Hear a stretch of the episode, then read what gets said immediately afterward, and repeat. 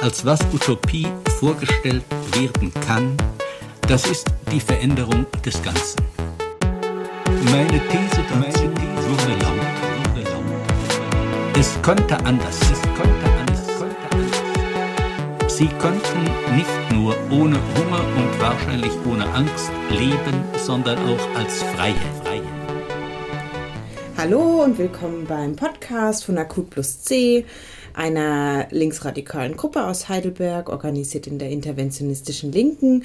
Und ähm, mein Name ist äh, Kri und ich sitze hier heute gemeinsam mit Mara und Hanna vom Feministischen Bündnis Heidelberg.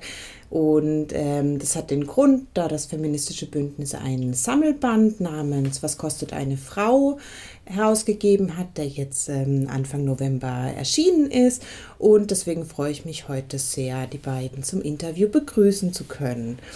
Hallo Kri, schön, dass wir hier sein können. Hallo. Ähm, hallo Hanna und Mara, ich bin auch sehr froh, dass ihr hier seid. Ähm, wollt ihr denn erstmal ein bisschen über euch erzählen? Wer seid ihr denn so als feministisches Bündnis und wie war euer Weg in die feministische Arbeit? Ja, können wir gerne ein bisschen was äh, zu unserem Werdegang sozusagen erzählen. Mhm. Also ähm, ich würde dann kurz was zu meiner Person erzählen. Also ich bin Hanna, ich sitze gerade auch an meiner Masterarbeit die ganze Zeit, ganz Corona-gemäß an meinem Schreibtisch und da beschäftige ich mich auch mit dem Thema Männlichkeit und zwar mit der neurechten ähm, ja, antifeministischen Bewegung und diesen Attentaten, die es ja zurzeit gibt. Und da ist eben auch dann meine Frage, wie wird Männlichkeit gerade in der Gesellschaft hervorgebracht und warum hat diese Männlichkeit eben so großes Bedürfnis, Gewalt gegen Frauen auszuüben? Das ist dann auch wiederum ein Thema, das uns dann in der feministischen Arbeit sehr beschäftigt. Mhm. Ähm, ja, ich gebe ab und zu auch Seminare zu Theorien sozialer Arbeit und äh, habe auch unlängst einen Artikel veröffentlicht für den Alibri Verlag, für deren Zeitschrift MIZ, ähm, wo es auch wieder ähm, ja, so um Geschichtliches zum Thema Feminismus geht. Ähm, vielleicht magst du dann kurz auch was zu dir erzählen und dann sagen wir was dazu, wie wir entstanden sind. Zum Bündnis. Mhm. Gerne. Mein Name ist Mara Moneyrain. Ich glaube, ganz ursprünglich kann man sagen, dass es wirklich ganz banal eigentlich auch mein Interesse an der feministischen und politischen Arbeit gestartet hat, nämlich tatsächlich einfach auch an dem großen Unwohlgefühl und auch so ein bisschen Ungerechtigkeitsgefühl, dass einfach ganz normal im Alltag ganz viele kleine ja, Ungerechtigkeiten auch gegenüber Frauen immer wieder stattfinden, sei es in der Schule, im Beruf, dann ähm, auch einfach die täglichen Übergriffe, die man selbst erlebt oder miterleben muss, sei es, wenn man ausgeht oder einfach auch nur ähm, auf die Straße oder im häuslichen da ähm, genau ist einfach eine ganz große Wut entstanden und auch Interesse, das auch einfach auch theoretisch zu verstehen und zu fundieren, um dann auch einfach schlagkräftig dagegen vorzugehen, weil das einfach nach wie vor nötig und wichtig ist. Okay. Äh, vielen Dank. Das hört sich ja nach einer Menge feministischem Know-how äh, an, was hier vor mir sitzt. Und ähm, es ist ja so, dass ihr heute nicht als Einzelperson vor mir sitzt, sondern ihr auch äh, äh die Gruppe Feministisches Bündnis in Heidelberg mhm. gegründet haben. Äh, und da würde mich ähm, interessieren. Also ich habe ein bisschen recherchiert. Man, man auf eurer Homepage kann man äh, sehen, ihr habt euch 2018 in Heidelberg gegründet und macht seitdem radikal-feministische Politik. Und mich würde ähm, einfach so interessieren aus, also wie genau äh, war das denn damals 2018? Also wie habt ihr euch gegründet und aus welcher Idee heraus ähm, ist dann das feministische Bündnis wirklich entstanden? Und ähm, welche äh, Ziele oder politische Forderungen wollt ihr praktisch mit der Gruppe vorantreiben?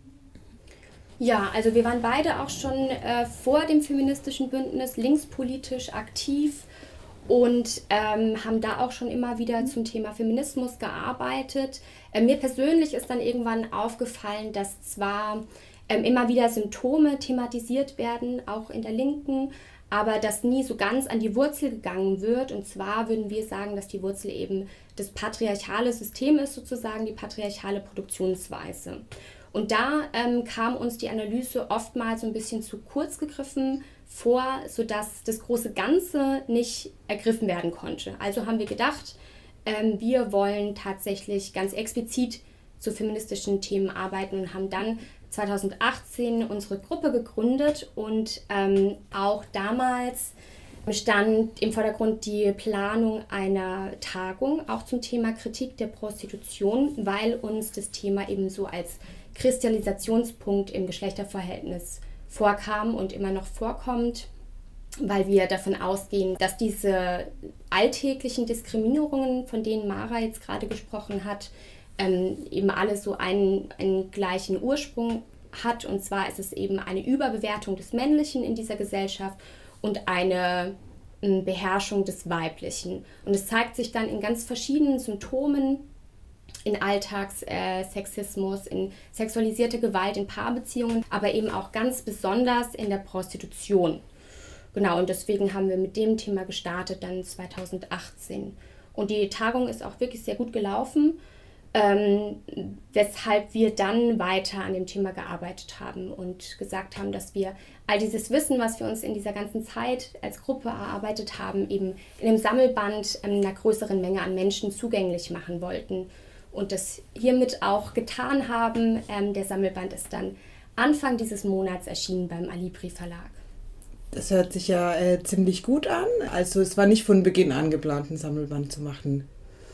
Ähm, nee, also von Beginn an stand eben erstmal die Tagung und da haben wir gemerkt, wir haben da irgendwie so einen Nerv getroffen. Also die Tagung war sehr gut besucht, es waren ähm, über 100 Leute da, wir haben total fruchtbare Diskussionen geführt, ähm, haben selber viel gelernt, haben gemerkt, dass die Menschen Lust haben, zu dem Thema zu debattieren.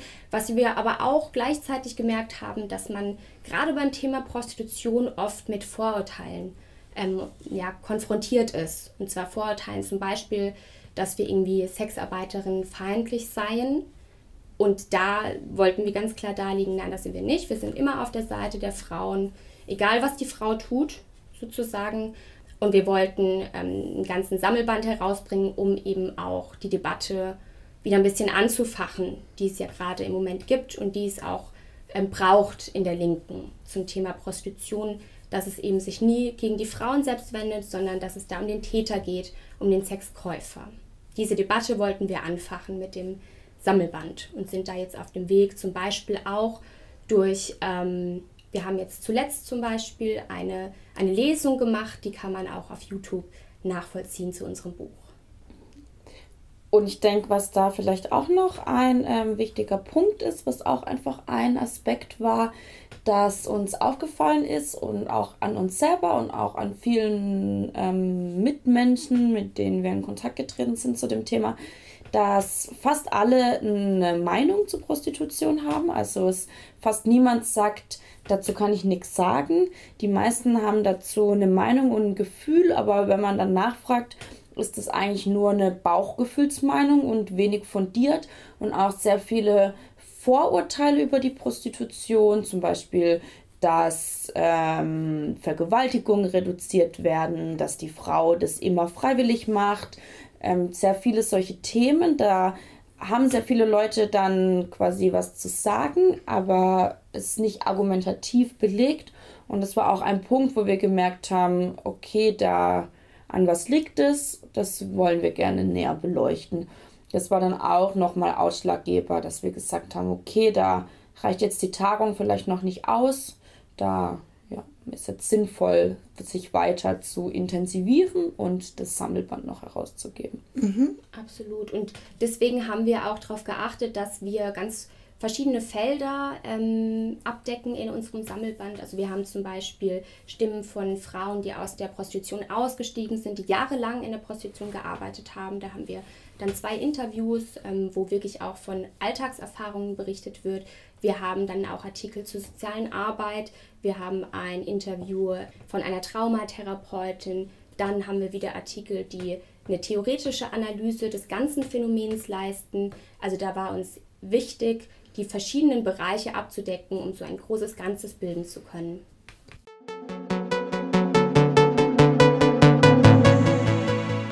Also ähm, es hört sich ja an, als wäre euch sehr wichtig gewesen, auch irgendwie tatsächlich da eine gesellschaftliche Analyse ins Buch einzubringen. Und da würde mich interessieren, ähm, also es ist ja so, dass im Jahr 2002 die Prostitution in Deutschland als in Anführungszeichen Arbeit von vielen äh, legalisiert wurde.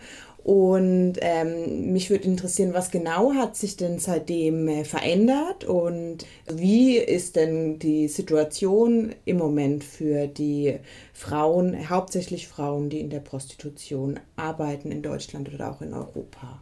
Genau richtig, wie du sagst. Äh, vor 2002 war es in Deutschland so, dass die Prostitution sittenwidrig war. Das heißt, sie war nicht verboten, aber ähm, es gab keine rechtliche Grundlage. Also ähm, wenn jetzt ein Freier Sex gekauft hat, dann war das nicht sozusagen in einem Arbeitsvertrag regelbar.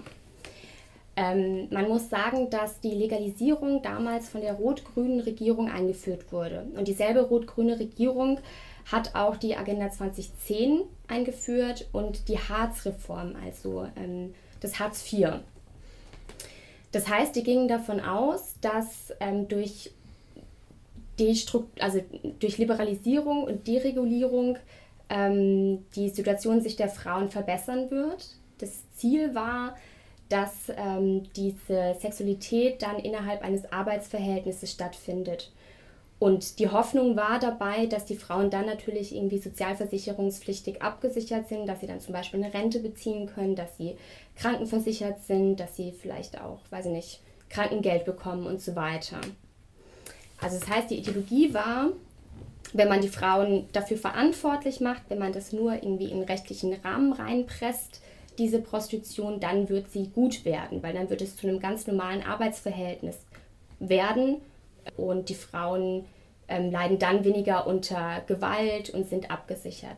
Leider ist es so, dass nach Studienlage all das eben gar nicht eingetreten ist. Der aller, aller, aller kleinste Teil der Frauen ist tatsächlich irgendwie angestellt genau, das heißt, die meisten Frauen haben auch überhaupt gar keine Krankenversicherung. Also zum Beispiel der Arzt, ähm, der ehrenamtlich bei der Mannheimer Beratungsstelle Amalie tätig ist, sagt, dass 90 Prozent der Frauen, die dort in die Beratungsstelle kommen, nicht keine Krankenversicherung haben. Die sind völlig entrechtet. Das, was also intendiert wurde, ist nicht eingetreten. Außerdem wurde versucht oder wurde durch diese Überführung in ein Arbeitsverhältnis versucht, die Gewalt zu minimieren, die halt dort passiert in der Prostitution. Und auch das ist überhaupt nicht gelungen nach Studienlage. Ganz im Gegenteil ist es eher so, dass die Gewalt kontinuierlich ansteigt, seit Jahren.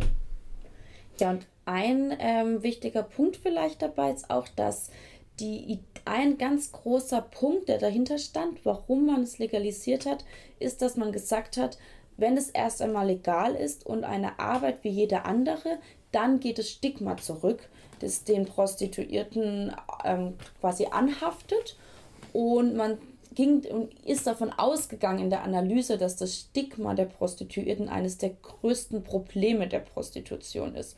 Und da sieht man jetzt ganz deutlich, nein, das stimmt nicht. Das Stigma, abgesehen davon, dass es leider auch nicht komplett weggegangen ist, ähm, ist nicht das größte Problem, sondern das größte Problem liegt in ganz anderen Bereichen einfach verhaftet.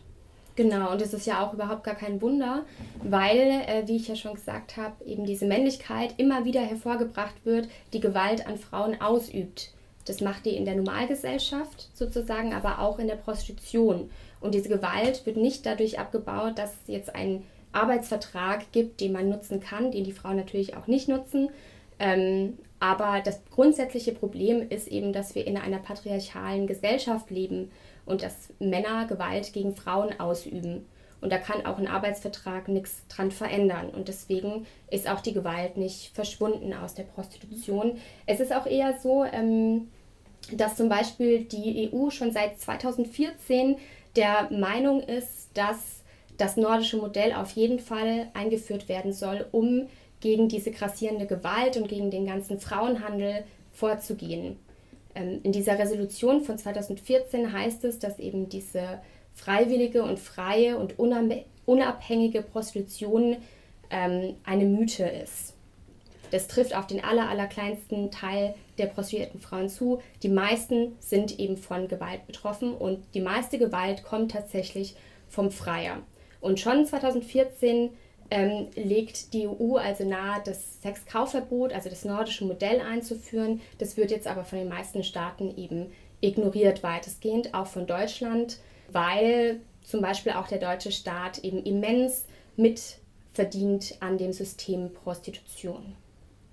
Ja, und was da auch spannend ist nochmal, ist auch, dass eben aber zum Beispiel jetzt Deutschland auch ganz klar anerkannt hat, dass durch die Legalisierung die Gewalt nicht zurückgegangen ist, dass die Frau und alle anderen Personen auch in der Prostitution nach wie vor von immenser Gewalt und anderen Dingen bedroht sind, wodurch, also was dann dazu geführt hat, dass das Prostituierten-Schutzgesetz eingeführt wurde, indem man eben versucht hat, vordergründig die prostituierte Frau besser zu schützen, was aber einfach, ja, man kann schon sagen, ein feiger Vorwand war, nicht das nordische Modell einzuführen, weil da einfach, ja, unserer Meinung nach zu viele Gelder und ein zu männlich dominierter Blick in Deutschland herrscht.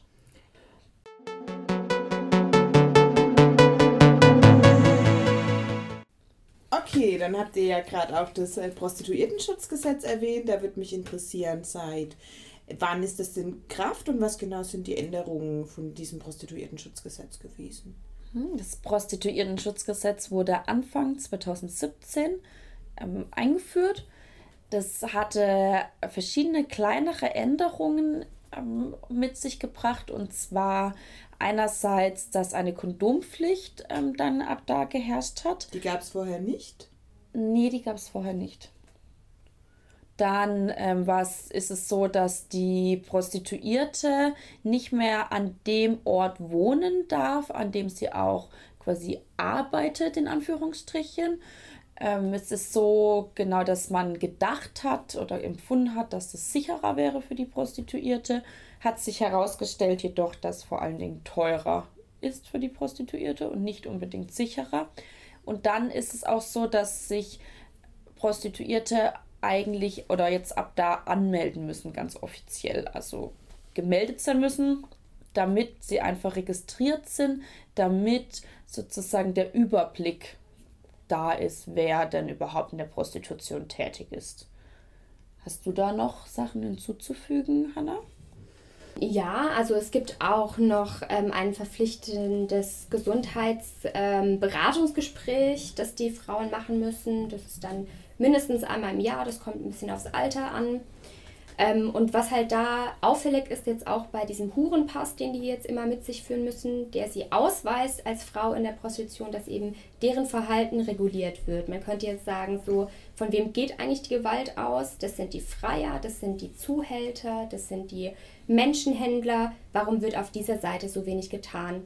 Also ein Ding ist, dass sie jetzt ähm, veranlasst haben, dass Bordelle angemeldet werden müssen, vielleicht auch so aus dem Hintergedanken, dass ähm, hinter vielen Bordellen Rocker stecken, die das sozusagen mitstrukturieren. Jetzt kann aber natürlich immer eine, eine Strohpuppe, ein Strohmann vorgeschickt werden, ein bürgerlicher Mann, der das dann anmeldet. Das heißt, gegen solche Netzwerke der männlichen Organisation ist durch dieses Prostituierten-Schutzgesetz ähm, nicht vorzugehen. Es ist auch so, dass ähm, Lobbyorganisationen auf die Bundesregierung eingewirkt haben, auf die Ausgestaltung des Prostituierten-Schutzgesetzes.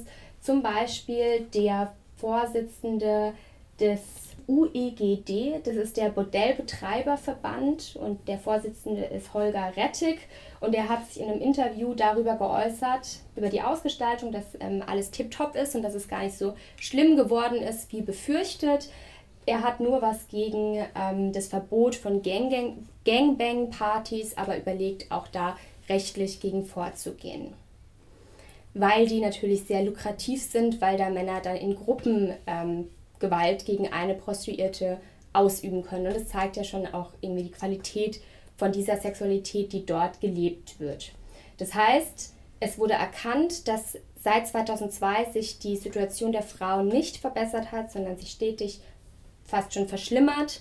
Das Prostituiertenschutzgesetz macht aber an den Ursachen dieser schlimmen Zustände in der Prostitution überhaupt gar nichts, sondern deckt zu, dass die Umstände gewaltförmig sind und dass Frauen ja, Schaden nehmen durch die Art von Arbeit.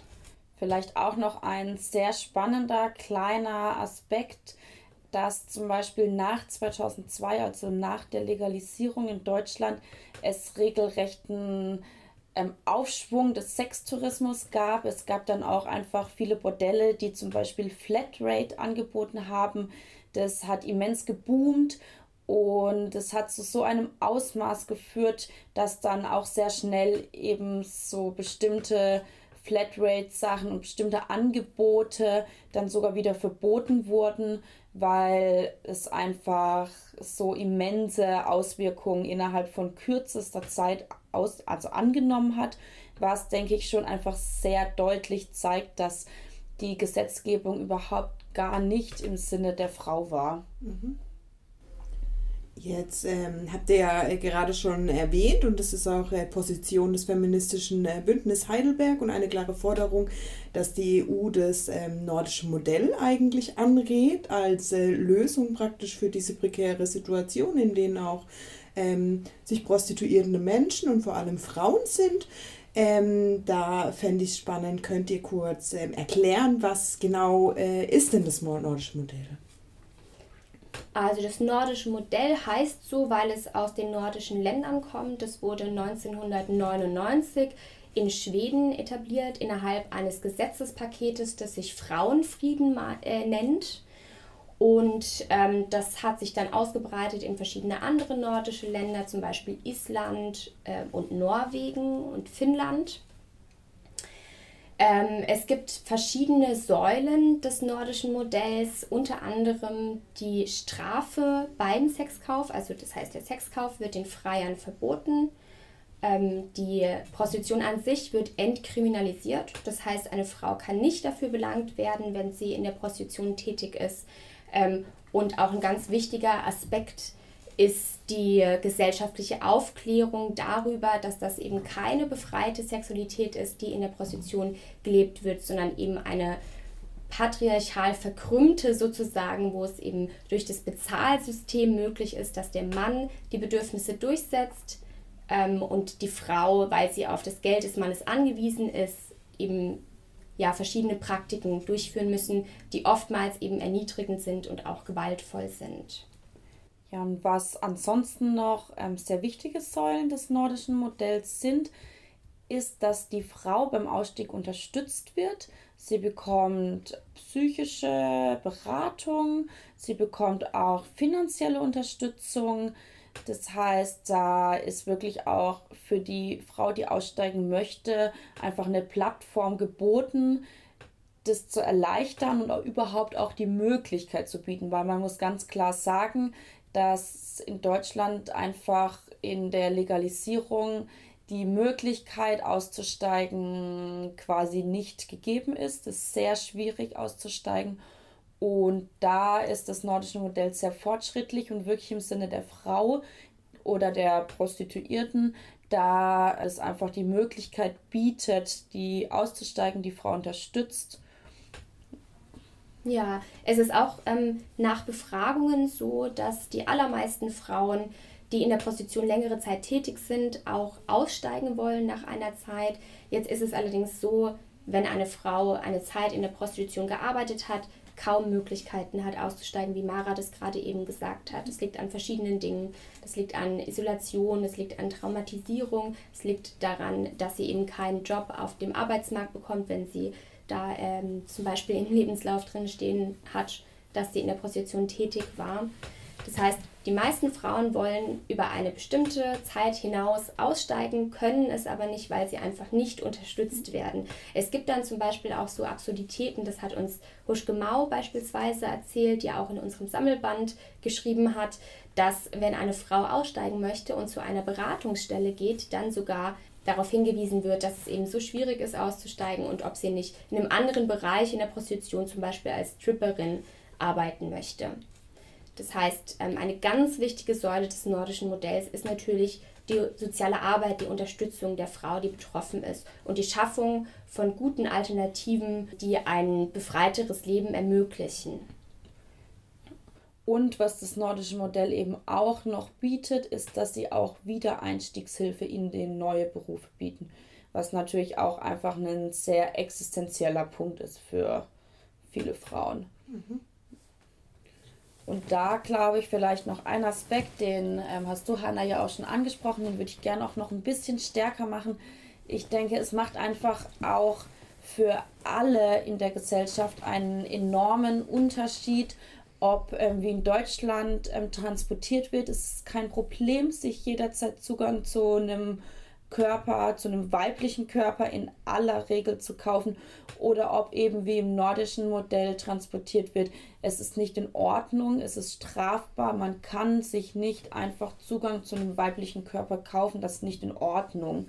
Und es macht einfach dann auch aufs Geschlechterverhältnis und im Allgemeinen und auf die, die Stellung und den Status der Frau einfach einen enormen Unterschied.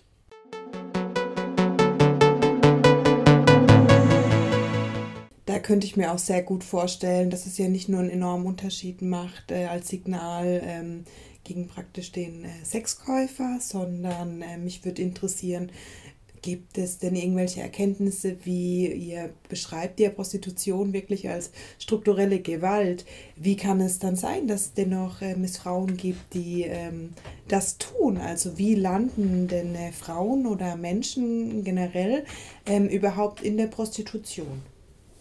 Also auch dazu gibt es wieder Befragungen, zum Beispiel eine von 2014 von unter anderem Bob Kavemann.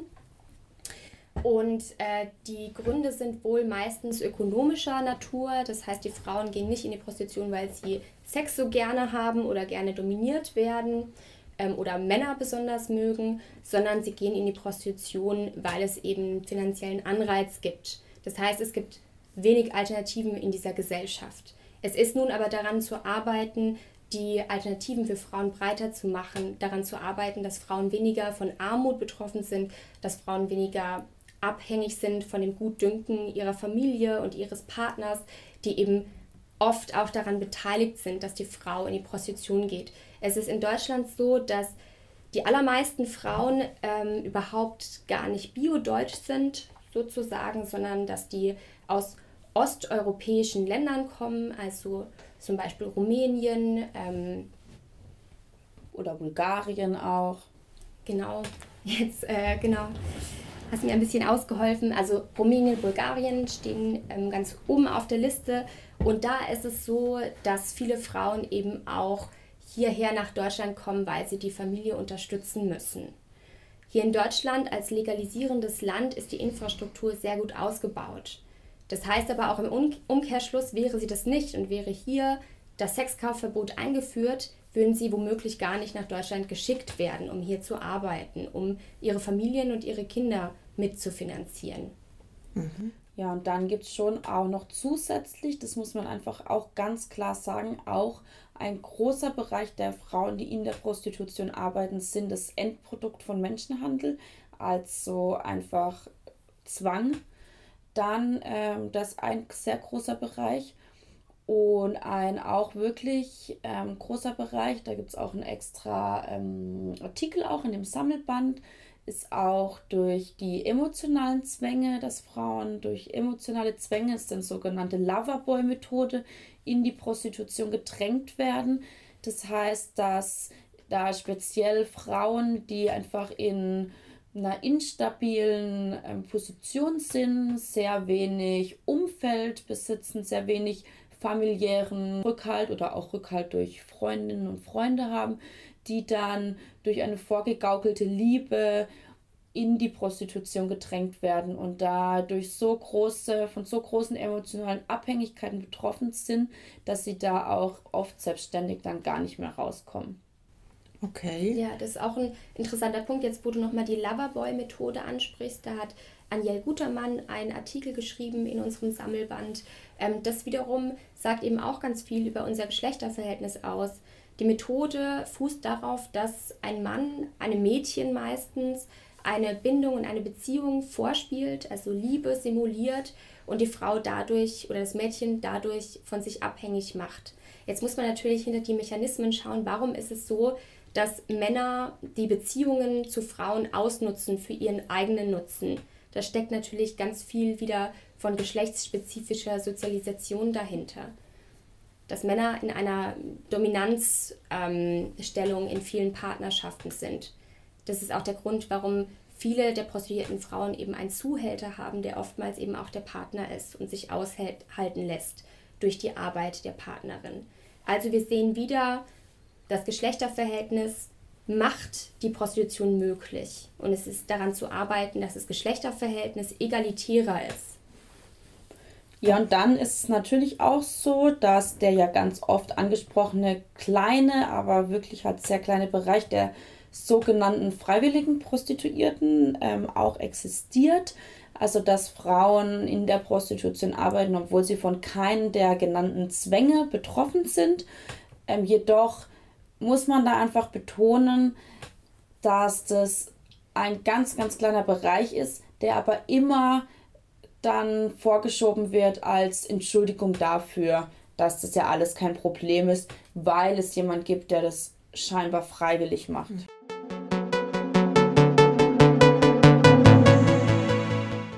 Das ist äh, spannend, dass du das ansprichst. Äh, meine nächste Frage wäre auch tatsächlich darauf abgezielt, also ähm, die Feststellung, dass es äh, Gegenstimmen auch gibt zu ähm, der, dem Ziel praktisch, Sexkauf zu bestrafen. Zum Beispiel habe ich da in der Recherche den äh, BESD, den ähm, Berufsverband erotischer und sexueller Dienstleistungen entdeckt, der sich da besonders hervortut und auch äh, eine starke Position und Stimme ähm, vertritt. Und mich würde interessieren, was würdet ihr denn jetzt äh, so einer ähm, freiwilligen Sexarbeiterin auf den Vorwurf antworten, dass eure Forderungen vom nordischen Modell ihre Arbeitsbedingungen schlechter machen? Also da würde ich gern kurz noch auf diesen BESD zurückkommen. Mhm, also gerne. Gibt, drei große Lobbyorganisationen in Deutschland. Das ist eben dieser Berufsverband Erotische und Sexuelle Dienstleistungen. Es gibt aber auch den BSD, Berufsverband Sexuelle Dienstleistungen. Und dann den schon genannten UEGD, das ist der Bordellbetreiberverband. Und die hängen miteinander zusammen. Und die sagen, sie sind das Sprachrohr für alle prostituierten Frauen in Deutschland. Mhm. Da muss man ganz klar sagen, sind sie nicht. Mhm. Sind sie deshalb nicht, weil es oftmals so ist, dass in diesen Verbänden äh, Menschen organisiert sind, die von der Prostitution dadurch profitieren, dass sie selbst Bordellbetreiber und Bordellbetreiberinnen sind. Mhm. Das kann man jetzt zum Beispiel daran sehen, dass, der, dass die Vorsitzende des BSD ähm, oder das, ein Gründungsmitglied, Stefanie Klee, ähm, des BSD eine Besitzerin eines Escort-Services ist. Und das zieht sich eben durch diese Organisation. Also wenige prostituierte Frauen sind selber in diesen Berufsverbänden organisiert und wenn, dann sprechen sie auch nicht für die große Masse der Frauen, die in der Prostitution tätig sind, die zu großen Teilen noch nicht mal ähm, ja, Deutsch sprechen können oder hier irgendwie sozial abgesichert sind, dementsprechend nicht in der Position sind, sich ähm, in diesen Verbänden zu organisieren. Und außerdem ist es auch so, was auffällig ist, dass diese Organisationen sich nicht um einen Arbeitskampf kümmern, wie das zum Beispiel eine Gewerkschaft machen würde. Also es geht nicht um die gewaltvollen Zustände, sondern es geht eher darum, Gesetze mit zu beeinflussen, die die Prostitution deregulieren. Und die waren auch, wie gesagt, an diesem Prostituierten-Schutzgesetz von 2017 maßgeblich beteiligt. Das heißt, sie sprechen nicht für die große Masse der Prostituierten, auch wenn sie das äh, immer so postulieren, sondern sind eben Lobbyorganisationen. Mhm. Ja, und wir würden ganz eindeutig sagen, das nordische Modell verschlechtert nicht die Arbeitsbedingungen einer Prostituierten oder einer Sexarbeiterin. Ganz im Gegenteil haben wir auch schon aufgezeigt, dass durch das nordische Modell nicht die Frau in der Prostitution kriminalisiert wird. Ganz im Gegenteil, sie wird entkriminalisiert. Der Freier wird kriminalisiert, was dazu führt sogar, ähm, was man laut Studien mittlerweile auch erkennen kann, dass einfach der Freier in der Prostitution der Freier sich einfach auch weniger Übertritte erlaubt. Denn der Freier im nordischen Modell ist schon kriminalisiert. Mhm. Das heißt, er hat schon einfach auch größere Hemmungen, noch einen Regelübertritt zu machen. Mhm. Das heißt, in der Regel hält sich der Freier dann an die abgemachten Regeln, was man hier in der Legalisierung ähm, oft einfach, ja, was hier einfach oft nicht der Fall ist. Das heißt, wir würden da ganz klar widersprechen. Das nordische Modell geht nicht gegen die Sexarbeiterin oder gegen die Prostituierte, wie wir es sagen würden, sondern das ist einfach wirklich ein Gesetzesmodell für die Frau in der Prostitution. Okay. Genau, und zudem haben wir, oder hat Mara vorhin ja auch schon betont, dass eben ein ganz wichtiges Standbein auch des nordischen Modells eben die sozialarbeiterische und gesundheitliche Unterstützung ist. Das heißt, ähm, das, das, der Knackpunkt sozusagen, das muss gut ausgearbeitet sein, dass die Frauen tatsächliche Unterstützung bekommen und Ausstiegshilfe finanziert wird. Was auch ganz wichtig ist, ähm, ist, dass wenn ein Staat gegen Menschenhandel und Frauenhandel vorgehen möchte, dass die Frauen nicht von Abschiebung bedroht sind. Also das sollte in der guten Ausgestaltung eines nordischen Modells in jedem Fall berücksichtigt werden.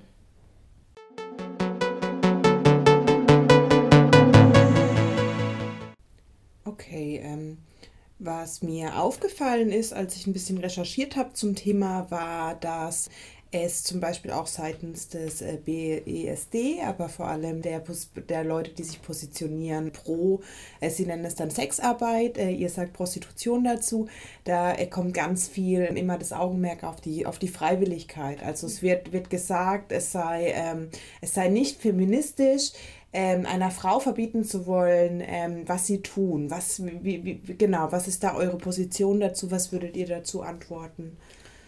Also ich würde grundsätzlich sagen, dass diese Diskussion darüber, ob ähm, einer Frau es jetzt zu erlauben sei oder zu verbieten sei, ähm, Sex zu verkaufen oder es eben nicht zu tun, von der wirklich wichtigen Diskussion ablenkt.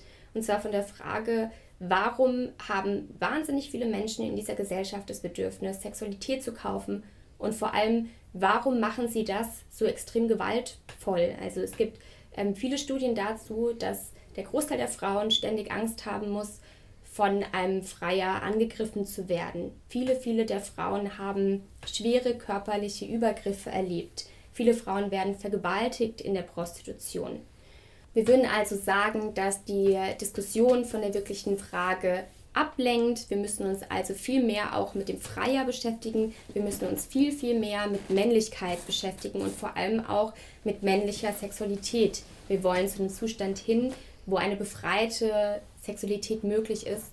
Und wir sagen, dass in der Prostitution das eben nicht der Fall ist. Und deswegen geht es für uns auch nicht vorwiegend um die Frage der Freiwilligkeit, sondern es geht um die Frage, welches patriarchale Verhältnis steckt hinter der Existenz des Phänomens Prostitution.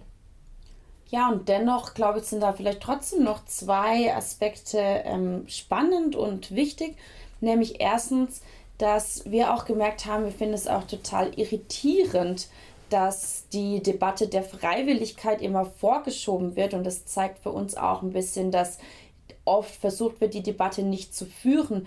Denn auch im nordischen Modell kann jede Person sich prostituieren, wenn sie es möchte. Das heißt, es wird überhaupt kein Verbot auferlegt, das nicht mehr tun zu dürfen.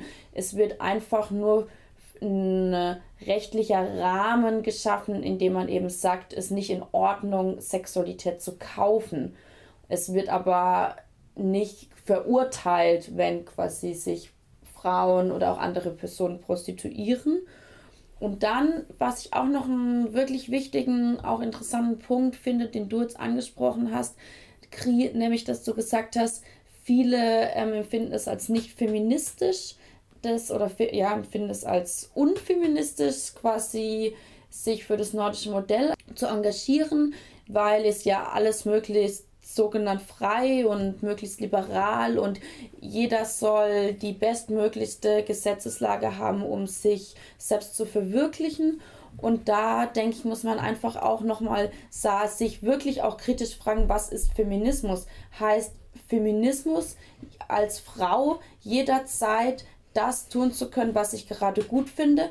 Also bin ich dann auch ähm, feministisch, wenn ich Lust habe, dass mir ins Gesicht onaniert wird und dass ich das dann über mich gestehen lasse, ist es dann ein feministischer Akt? Ist es, wird ein Hausfrauendasein, in dem ich in einem ganz engem, alten, konventionellen Familiensystem lebe mit einem Mann als wirklich ähm, Patriarchat? Ist es feministisch, weil ich es freiwillig tun möchte, weil ich mich dafür entschieden habe als Frau. Und da würden wir einfach ganz klar sagen, nein, es ist nicht feministisch. Ein Akt wird nicht zu einem feministischen Akt, wenn man sich dafür entscheidet, sondern Feminismus bedeutet einfach, dass man sich in einem sozialen Kampf für eine Emanzipation der Geschlechter einsetzt. Das ist feministisch und nicht feministisch bedeutet nicht, einfach das zu tun, auf was man gerade Lust hat. Mhm. Okay, also ich verstehe so ein bisschen darunter, dass praktisch du sagen würdest, nicht nur weil eine Frau etwas freiwillig oder selbst also eine Entscheidung trifft, etwas zu tun, ist es feministisch, bloß weil eine Frau das tut. Genau. Okay.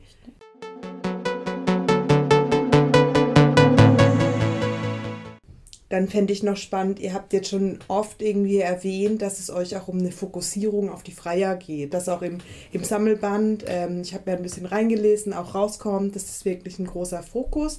Da würde mich erstens interessieren, wie sieht denn so ein typischer Freier aus? Oh, das ist eine wirklich interessante Frage.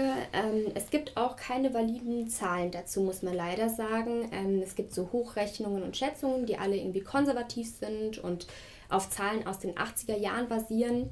80er Jahre gab es noch nicht diese boomende Sexindustrie, wie es sie heute gibt. Das heißt, die Zahlen werden ähm, immens übertroffen sein, aber da gibt es eine Zahl, die immer wieder kursiert. Das sind 1,2 Millionen Freier pro Tag, mhm. sagt man. Es gibt dann wiederum hm, Freierforen, zum Beispiel Horrendo oder Pop Report. Da kann man ein bisschen nachrecherchieren, wenn einem das interessiert.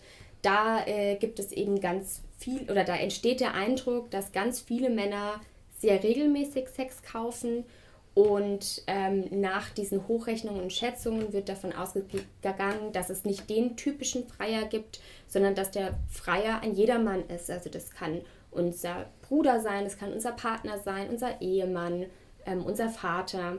Tatsächlich geht man davon aus, dass es ähm, jede Klasse betrifft und jede Altersstufe. Also Prostitution fängt auch oder Sexkauf fängt teilweise sehr früh an. Es gibt so eine Art männlichen Initiationsritus, dass der Vater den Sohn in die Prostitution einführt.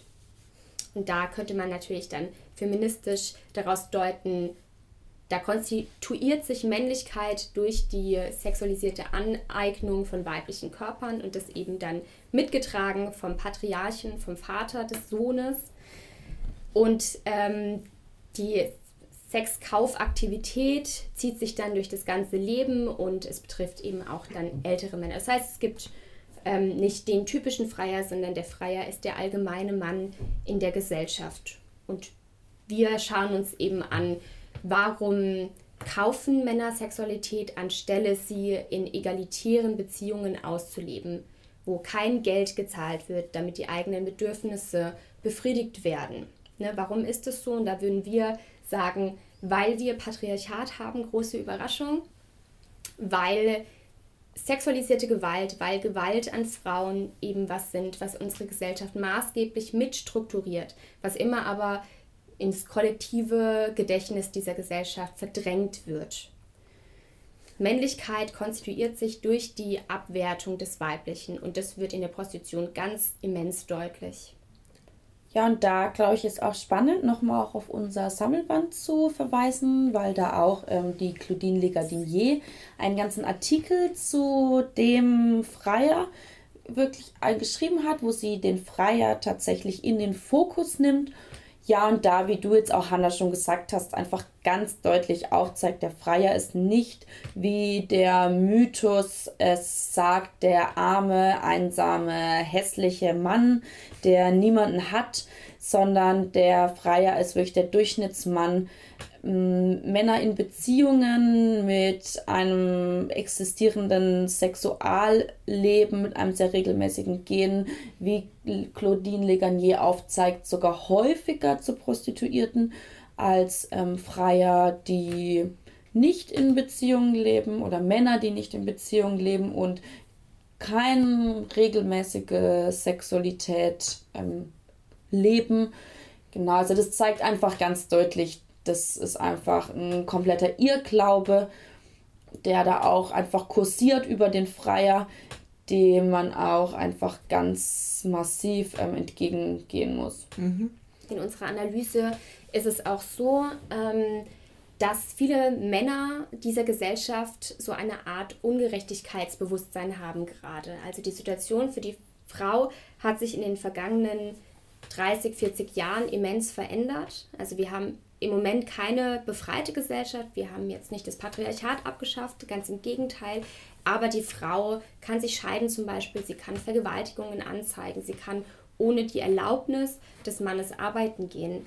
Und viele Männer fühlen sich da um die alte Ordnung betrogen. Viele mhm. Männer haben eine Art Anspruchsdenken, dass sie ähm, ja, mehr Macht verdienen als die Frau insgesamt. Mhm. Und sie sehen eben, es hat sich gerade etwas verändert. Frauen verhalten sich etwas selbstständiger als, sagen wir, in den 60er Jahren. Und das macht sie extrem wütend, mhm. weil sie denken, das steht diesen Frauen nicht zu ich bin doch ein Mann, ich bin doch ein weißer Mann und von Natur aus steht es mir doch zu, ähm, dass ich Privilegien genieße in dieser Gesellschaft. Da das bei manchen Männern eben weniger so ist, ähm, entwickeln sie eine narzisstische Kränkung, sind ähm, ja irgendwie aggressiv auf die Gesamtfrau. Und da sagt auch zum Beispiel Claudine Legardinier in ihrem Artikel, dass dann die Prostitution als Bollwerk der alten Ordnung wahrgenommen wird. Mhm.